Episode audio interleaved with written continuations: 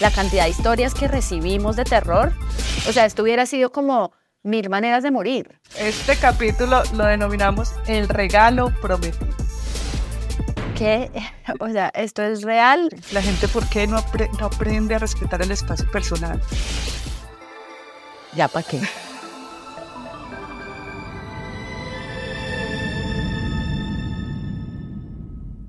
Hola, hola, buen día, buena tarde, buena noche para todos, para todos los que nos escuchan en este podcast. Hoy tenemos un episodio muy, muy especial. Eh, y como siempre, estoy acompañada de mi querida Ed. ¿Cómo estás, Ed? Por aquí viéndome como tú misma me definiste como estatua de la libertad Ese es mi mood hoy. Bueno, y para los que no saben de qué estoy disfrazada yo, es un animal muy mítico, es orejas de gata, gata con pintas de jirafa. Entonces, la gata jirafa. Y hoy, pues, vamos a contar. hoy queremos hablar de eh, Ed. hace, hace unos días estábamos Ed y yo conversando, bueno, ¿será que deberíamos hacer algo para Halloween? Y pues nos, digamos que, bueno, ¿qué hacemos? Y con Vale, y cómo le ponemos este, eh, nos ponemos a tono con el mes y decidimos hacer un episodio de terror un episodio de Ultratumba que denominamos un trabajo donde vamos a hablar de historias de miedo que nos han pasado laborales. Entonces, algunos de ustedes nos compartieron sus historias en YouTube. Eh, hay unas historias que es como, wow, o sea, no podemos creer que estas cosas todavía pasen, pero la idea de hoy es que nos divirtamos un poco, nos acordemos de nuestras desgracias y pues que sea un aprendizaje, que todas esas cosas sean un aprendizaje y que probablemente hoy podamos contarlas con un poquito más de jovialidad y que nos podemos reír de cosas que estoy segura ya no nos van a pasar más, que ya aprendimos la lección y que pues los que no les han pasado estas cosas nos escuchen y sepan que estas cosas no deberían ocurrir y que ustedes pueden poner un alto en el camino y decir, un momento, esto no es normal, esto no hace parte de, lo que hago de mi labor y pues esto no está bien. ¿Tú qué opinas, Edna, de nuestro tema? Bueno, a mí el tema de disfrazarme me encanta. Soy así mega ultra fanática de Halloween, así que cuando surgió la idea en la conversación que tuvimos con Vale y con Pauli, me emocioné mucho. Pero sí quiero hacer el disclaimer de lo que dice Pauli. La idea es también de estas experiencias aprender y revisar incluso qué recomendaciones les haríamos a esas personas que de pronto causaron ese, ese terror, esa eh, historia de ultra bajo. Así que, Pauli, pues yo estoy lista. Listo, entonces yo voy a empezar contando una mía. Yo esta ya la he contado en otros espacios, él la conoce, pero entonces se las voy a contar a todos nuestros platzinautas. Entonces les cuento que hace algunos años como les he contado en otros episodios, cuando cambié de carrera, pues yo, digamos que yo cerré los ojos y dije, bueno, me toca, debo ingresar a algunos eh, empleos que pues no me pagan tan bien, pero como estoy aprendiendo, pues lo vi como un, digamos, como el inicio de una curva de aprendizaje. En ese proceso llegué a un trabajo que para mí era, o sea, lo quería mucho, para mí era un trabajo como soñado, digamos, desde el salario, desde lo que iba a hacer, porque aumentaba el salario que tenía y además iba a empezar a aprender de esas cosas eh, que, de innovación por las que estaba eh, trabajando ahí. Les cuento que a los que yo estaba muy contenta, yo iba súper feliz a mi trabajo.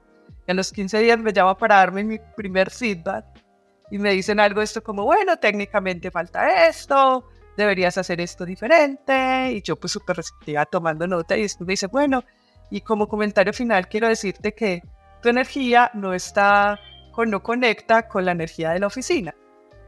Eh, yo muy sorprendida digo, ¿qué?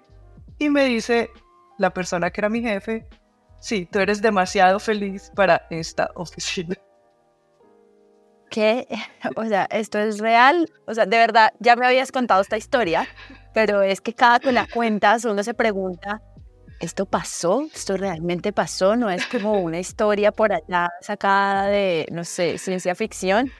Pauli, ¿cuál fue tu reacción en ese momento? Yo me puse a llorar y le quería explicar a mi jefe que yo era feliz porque realmente, o sea, mi felicidad de estar ahí era auténtica.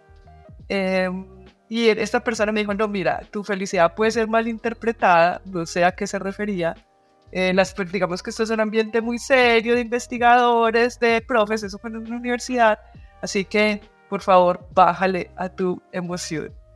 Eh, desde ese día todo fueron lágrimas. y yo quiero pues, contar el, el, aprendizaje que yo tuve es que, eh, bueno, después cuando dejé ese trabajo, yo hoy miro hacia atrás y digo, wow, yo creía que ese era el trabajo soñado, creía que eh, ahí iba a lograr profesionalmente muchas cosas, pero hoy miro, aprendí mucho ahí, pero además también sufrí mucho y pues no era necesario. Siempre vendrán cosas mejores cuando podemos mostrar nuestras capacidades y seguimos buscando cosas que de verdad nos vuelvan a hacer felices. Yo ahí a, esa persona que fue tu, ¿cómo decirlo? Jefa, mentora, la persona que te dio feedback en ese momento, yo creo que le diría como, pues no sé, como le recomendaría el curso de identificación y retención de talento en tu empresa porque creo que esa estrategia que estaba usando para retenerte como que no era muy efectiva. O sea, bueno, sí, te tuvieron ahí un rato, pero ¿a qué costo? O sea, como esas lágrimas, ese terror que sentías, esa, sabes, como ese sufrimiento que estabas diciendo, creo que, que no era por ahí. Así que persona que le diste feedback a Paulina en ese primer trabajo de innovación, curso de identificación y retención de talento en tu empresa, definitivamente. A mí esa historia tuya me acuerda algo y hablando un poco como de esa actitud que muchas veces se espera que uno tenga en el trabajo, esos comportamientos, porque supuestamente tienes que actuar de X, Y manera y perder tu autenticidad. En algunos trabajos piden eso y en algunas industrias. Mira que uno de mis primeros trabajos fue como cajera en una cadena de comidas rápidas eh, muy grande que tiene presencia a nivel mundial. Y eh, yo estaba pasando por un momento difícil en mi familia porque mi mamá se había ido del país y eh, estaba triste. Entonces yo estaba atendiendo a los clientes en la caja pues de una manera muy, ¿cómo se dice? Como seria, pues triste, de una manera amable pero sin sonreír. Y llega este personaje y me dice, sonríe, por favor sonríe, sonríe, sonríe. Y yo como, no tengo ganas de sonreír. Eh, y me dice como, esto es un requisito para trabajar acá, que sonrías. yo, yo la eh, no, tú hubieses estado perfecta ya, o sea, imagínate. Y sonrío yo tipo Sheldon Cooper, este personaje de The Big Bang Theory que tiene pocas habilidades emocionales y sociales y sonreí como así, como haciendo un gesto bastante fingido. Y pues me dijo, no, no, no, mejor quédate así. Yo creo que la inteligencia emocional también de este sujeto que tuve la experiencia de trabajar en ese momento no fue la mejor y el impacto emocional que uno tiene es súper fuerte, ¿no? Como cuando te dan esos comentarios muy salidos de, de tono. Claro, como una desconexión con el humano, es como trabajamos con personas, pero recuerden, hoy podemos reírnos de esto, eh, no, esto, o sea, todos podemos salir de una situación como esta. Eh, estoy segura que hoy podemos reírnos un poco de estas anécdotas y decir, uy, no, todo lo que he aprendido en mi camino profesional. Eh, es, tenemos algunas que nos han mandado eh, algunas personas. Eh, ahí les quiero decir que nosotros estábamos muy asustadas leyendo algunas historias. Había de maltrato físico, de maltrato, pero era como, wow, no, insisto, como que no lo podíamos creer. Algunas de esas no las vamos a mencionar porque estaban muy fuertes. Eh, pero digamos que la idea es que vamos a hacer algunas que y les vamos a contar qué hubiéramos hecho nosotros o qué deberían hacer si se les presenta una situación como es ahora. entonces te dejo para que nos veas la primera. Dale. La primera historia de terror en el trabajo que nos llega por YouTube eh, la nombramos, nuestra directora Valeria D'Amato la nombró el titulado. Entonces, llegó una persona con estudios universitarios que nada tenían que ver con el trabajo y le pagaban muchísimo más haciendo lo mismo solo por tener estudios, solo por tener un título, un título profesional. La manera de expresarse de esta persona con las personas que trabajaban en esta oficina ah, en el servicio doméstico le causaron gran incomodidad laboral. Entonces vemos acá como un monstruo compuesto de diferentes cosas, de creerse un poco más que las personas que tienen unos oficios eh, mucho más específicos y concretos y esto de creerse más y por tener un título, me parece que todavía pasa y es terrorífico, Pauli. Pero, pero esto es súper, o sea, esto ya no está de moda, esto es, esto es, esto es out, o sea, esto no debería ocurrir. Los monstruos titulados o letrados, como yo los llamo, eso ya no existe. Ya las personas cada vez se dan cuenta, incluso muchas personas tienen hoy un, puesto y ni siquiera tiene que ver con su formación de carrera. No estoy diciendo que la formación sea innecesaria. Yo tengo mucha formación académica y hoy mucha de ella, pues a mí me, dio muchas herramientas para lo que soy, pero no me hace mejor ni peor persona que nadie. Yo le diría... No, dime, dime. Bueno, que iba a decir que además creo que, o sea, estoy súper de acuerdo contigo que esa idea de que solo por tener un título ya sabes hacer el trabajo para el que fuiste contratada, lo, que dices, son herramientas, seguramente hay unos cargos en las industrias, no sé, eh, obviamente un doctor, una doctora, me refiero de médico o médica especialista en, no sé, oftalmología, tienen que tener estos certificados y tienen que haber pasado por esto necesariamente, pero cada vez son más las industrias que rompen ese paradigma de tener o no un título de la universidad. Así que sí, esto es como una película por allá de los años 40. Esperamos que esta situación no se siga presentando y ahí definitivamente yo creo que es un poco como romper ese paradigma con la educación. Bueno, además una cosa, y esta persona no sabe muy bien cómo son las dinámicas de una oficina y es que no se ha dado cuenta que las personas con más poder que están ahí son las que, el que atiende la puerta, el, la señora que, que limpia, porque esos son los que se están en todas las dinámicas, háganse amigos de ellos. Mis recomendaciones no los miren por lado, al contrario, háganse amigos porque esas son las personas que más poder tienen en las oficinas. Se enteran de todo, ven todo y saben todas las dinámicas de la oficina. No los miren por debajo solo porque tienen Eso no. No, y, y ocupan roles que también son esenciales para el funcionamiento de la sociedad. O sea, ¿Qué pasa si entran en huelga todas las personas que trabajan en servicios domésticos? O sea, de verdad, se cae gran parte de, nuestra, de, nuestro funcionamiento. Así que lo, complementando lo que dices, ahí hay que replantear también. Pauli, vamos con otra historia de terror, que es que yo estoy que me escucho las que nos han dejado por YouTube. Listo, este capítulo lo denominamos El regalo prometido.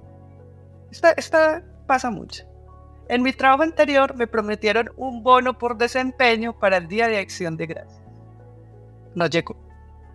Luego para Navidad, no llegó. Luego lo corrió para Año Nuevo, no llegó. El bono llegó en mayo, después que avisé mi renuncia.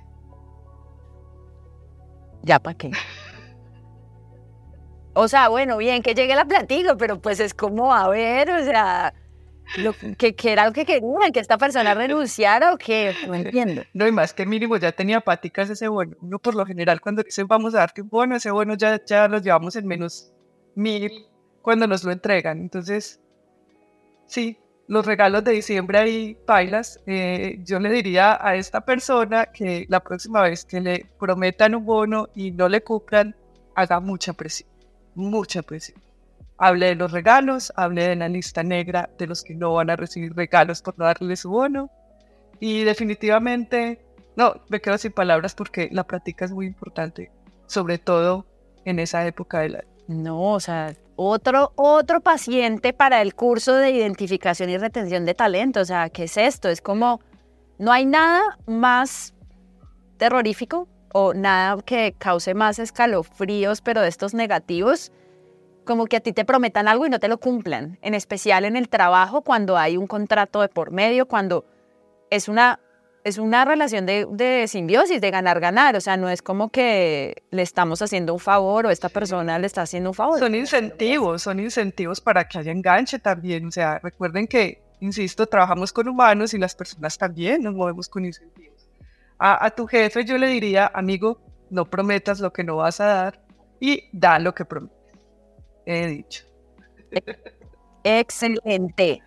Bueno, vamos con otra historia, porque es que de verdad, lo que dijo Paulina al inicio, la cantidad de historias que recibimos de terror, o sea, hay, hay muchas que de verdad el único camino es una denuncia ante la oficina de trabajo de tu ciudad o de tu país y pues un abrazo gigante para ti y que la viviste. Así que vamos con otra historia eh, que, era, que hacen parte de este episodio y esta se llama Firmas Injustas. En una empresa que trabajaba, habían muy malos jefes. Falla en coordinación en el caso de sistemas, usaban tecnología del 2000, el horario súper extenso, no había ninguna prestación más que el sueldo. Ya cuando renuncias te hacen firmar que según recibes todas las prestaciones conforme a la ley. O sea, es como no te cumplen nada y te hacen además como firmar este tipo de, documentos. Bastante similar al anterior, veo como una línea común en algunos jefes y en algunas empresas de no cuidar a las personas que trabajan allí, a sus colaboradores. Eh, no, es, es como una sala de tortura, algo así. No sé si estoy siendo muy drástica, pero pues es que ¿cómo más se puede sentir trabajar en un lugar en donde no, no tienen en cuenta que eres una persona? Yo, yo quiero decirles, eh, un poco escuchando esto y volviendo a, a, la sensación que yo tenía con mi, con, mi, con mi historia inicial, es que muchas veces uno se queda ahí porque cree que no va a poder conseguir algo mejor. No, yo les digo, siempre hay algo mejor que eso, siempre. Siempre van a encontrar más estructura, siempre van a encontrar un mejor jefe, siempre. O sea, no todos los trabajos son para sufrir, no todos los trabajos tienen jefes explotadores, no todos los trabajos no te dan lo que, lo, lo que, lo que prometen. Entonces, anímense y cambien de trabajo. Si los están eh, maltratando, si les están tirando las sillas, y ahorita les cuento mi historia de la tirada de la silla. Sí, sí, si no están firmando lo que, lo que es, huyan, huyan. Ese es mi consejo del día. Yo, yo voy a leer una. Ese es un gran consejo. Ed, que me tiene, o sea, yo, está súper a tono con, con, con, con, lo de hoy. Y es, se, se llama A la de Dios. Así le puse, ese es el título de este capítulo. La voy a leer porque me llamó mucho la atención. Trabajando de electricista, visité a un cliente que decía que la instalación le hacía ruido. Cuando llegué, la casa estaba completamente a oscuras y con muchas velas encendidas. Había fotos de santos por todas las paredes y una especie de altar. Sentía como una opresión en la cabeza muy fuerte. Y tras 15 minutos revisando la instalación, le tuve que decir que no había ningún fallo y que me iba. Ni siquiera le cobré con tal de irme de ahí lo más rápido posible. Para mí había algo raro en esa casa. Esta historia es totalmente real. No he inventado nada para oscurecerla. Daba miedo realmente. Uf, ese, ese, ese, suena como el inicio de una película de terror clásica, ¿no? Como de el invitado va y entra a una casa súper misteriosa. A mí, a mí, eso me parece teso, por ejemplo, de trabajar con en este tipo de roles donde la gente tiene que desplazarse a la casa de la persona, porque tú no sabes qué te vas a encontrar. O sea, la casa es un lugar tan privado y tan único. No, yo no sé, yo creo que yo me hubiera asustado bastante. Yo le recomiendo a este próximo que escriba un guion o, una autobiografía contándonos toda, toda, toda su experiencia y que además ande con una medallita de la Virgen del Carmen o algo así. Eh, sí, yo creo que no sabemos, no, no sabemos la historia de nadie, la gente, hay gente muy rara en el mundo amigo, qué bueno que saliste de ahí vivo. Estoy seguro también, eh, estoy de acuerdo contigo que pasaba algo raro en esa casa eh, y al menos no fuiste sacrificado en un cenote o algo así. Eso que saliste de esa casa. Eh, abrazo que estés vivo y hayas sobrevivido. Sí, que, que haya sobrevivido para contar la historia. O sea, creo que tenemos diferentes clases de sobrevivientes a estas historias de terror. Quienes nos cuentan que han tenido un mejor trabajo luego de la experiencia traumática con el jefe y este estudiante que nos cuenta también después de esta literal historia de Halloween. Aquí hay otra que ha sido titulada El gato volador. En un vuelo, en instrucción para salto de paracaidismo, siendo yo el instructor para tripulantes de vuelo, el alumno se me acerca antes de acceder a una puerta abierta para que le verifique el arnés. Efectivamente tenía bien puesto el arnés y el procedimiento para verificación externa del fuselaje. Pero no verificó ni se esperó a que verificara si estaba enganchado a ningún punto del avión o sea, esta persona estaba literalmente en el aire. Afortunadamente logré alarlo con ayuda de los paracaidistas antes de que entrara en el flujo de la aeronave. O sea, esto hubiera sido como mil maneras de morir, como edición paracaidismo. Yo me imagino la taquicardia y el susto. Eh, yo creo que muchos nos ha pasado esto eh, en otras situaciones, no en un avión, pero que casi que la dejamos caer y la agarramos en el aire antes de que ocurra algo. Una siempre se va. ¡Te fue madre! ¡La salvé! ¡La saqué! Bueno, no, queremos agradecer porque salvaste una vida. O sea, pues ya, mejor dicho. Total. Eh, cosas que pasan. Antes de, de seguir, Pauli, yo quiero eh, mencionar algo que me parece muy interesante y es que nuestros estudiantes han pasado por diferentes roles. Hay muchas de estas historias que llegan que es como, no, yo fui, tuve este trabajo, eh, en algún momento trabajé, no sé, hasta como lo que estábamos contando tú con tu primer trabajo, yo como cajera en esta cadena de restaurantes, como que uno sí ve como el crecimiento profesional y creo que eso hace que uno se inspire a querer superar esas historias del terror. Entonces, lo digo también para que si tú que nos estás escuchando en este momento estás viviendo una de estas historias, mires que hay, hay luz, hay luz al final del, eh, del camino. Sí. Era como momento de dejar de ser tan eh, darks y dar un poquito de esperanza. Va, voy a contar otra de las historias que a mí me pasó. Fue, esta es, es chistosa y rara a la vez porque yo tuve un jefe y cuando llegué la primera vez a la oficina, mi primer día, mi primer día, eh, yo estaba, digamos que desde mi oficina se veían unas escaleras y yo veo que una silla sale, eh, pues sale una silla así como volando, por decirlo de alguna manera, y rueda por las escaleras. Y lo que hicieron mis compañeros de trabajo fue ponerse sus audífonos y siguieron trabajando como si nada. Yo pensé, pues yo, un temblor, y yo miraba para todos lados, ¿qué pasó? Entonces le pregunto al de al lado y le digo, Sebas, ¿qué pasó con esa silla? Y me dice, no, es que don jefe, no le vamos a poner nombre, don jefe, pues cuando él está frustrado y tiene rabia, lo que hace es tirar la silla por la silla. Eh, y en la silla podría ser también, tiraba los celulares o tiraba lo que tuviera en la mano. Estrenaba celular como cada mes. Eh, y fue muy chistoso porque ya al último estábamos tan acostumbrados que para, o sea, se nos volvió paisaje. Para ellos ya era paisaje, yo después me logré acostumbrando y ya cuando pasaba como un celular, o sea, no nos lo tiraba a nosotros, pero a veces veíamos un celular volando, ya era como, está mal genio. No, don jefe, o sea, inteligencia emocional en menos 500. ¿Qué, qué te pasó, don jefe? De contaminación, o sea, este, este hombre botaba celulares. Yo una vez le dije, oye, ¿tú has pensado en el planeta cada que haces basura electrónica? O sea, esto es real. Y él me miraba así como súper sorprendido. Yo le dije, hay otras maneras, amigo. Ve al gimnasio, corre, come, no sé, hay otras maneras. Deja de estar dañando y contaminando el planeta. Terapia. Sí. No sé, como algo. Además que, bueno, yo tuve así, pero un profesor en la universidad. No un don jefe, sino un don profesor que teníamos clase de 7 de la mañana y nos tiraba cosas para que nos despertáramos y sus métodos de enseñanza eran bastante terroríficos porque literalmente él quería meternos miedo, porque la vida laboral después no se iba a encargar de eh, enseñarnos cosas, entonces él prefería enseñárnoslas desde el inicio. Es ahí como terror universitario que también, también existe. Claro, es que yo te digo una cosa, yo pienso que eso también es muy generacional. Yo creo que yo estoy segura que, que, a, la generación de ahora no se aguanta estas cosas. O sea, nosotros, nosotros nos, a, nuestra generación era un poco eh, es su jefe, entonces respete, es su profesor, no diga nada.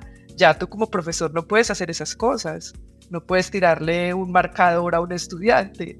Eh, yo creo que también, eh, digamos que aplaudo esa generación que viene, que es una generación eh, los millennials que llaman y es que no se quedan callados, alzan la mano, si no están de acuerdo con algo, pues lo dicen inmediatamente, si no quieren estar en un lugar, en, un lugar pues simplemente se van.